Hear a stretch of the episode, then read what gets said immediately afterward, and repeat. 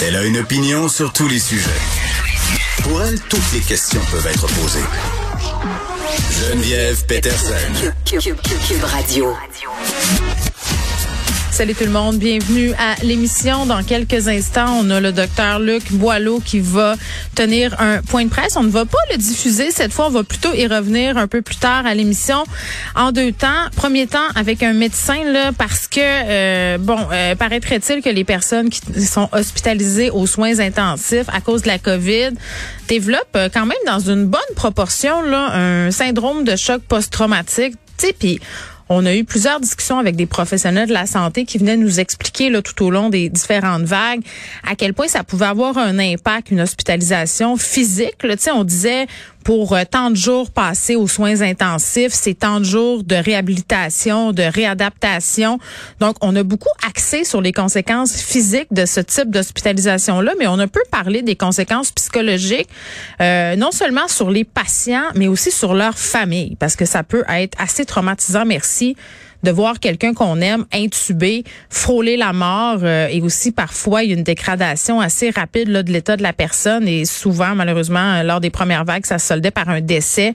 Donc euh, on va jaser de cet aspect-là avec un médecin mais aussi du taux d'hospitalisation qui grimpe en flèche puis ça sera l'un des sujets à n'en point douter là, que va aborder docteur Boileau dans quelques instants.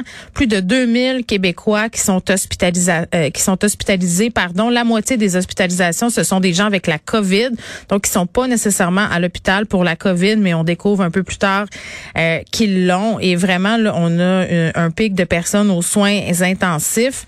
Donc c'est on va faire le tour de tout ça avec un médecin et on va sûrement revenir aussi sur le point de presse du docteur Boileau avec Elsie et Marc-André, parce a toute cette question aussi qu'on discute là, depuis quelques jours. Euh, il y avait un papier, d'ailleurs, ce matin, je pense c'est dans la presse, sur l'hospitalisation à domicile.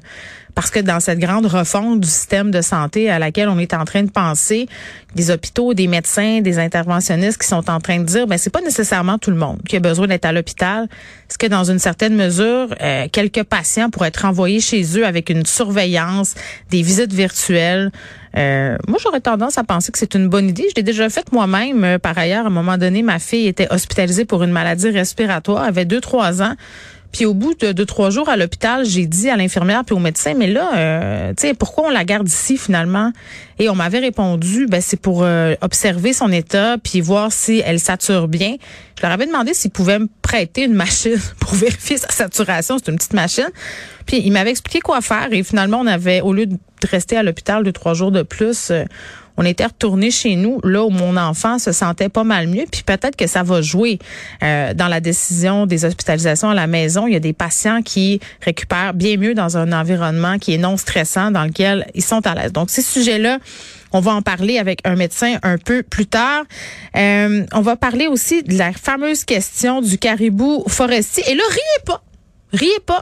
Regardez, on s'est tellement déchiré la chemise sur la question des serres du parc Michel Chartrand à Longueuil.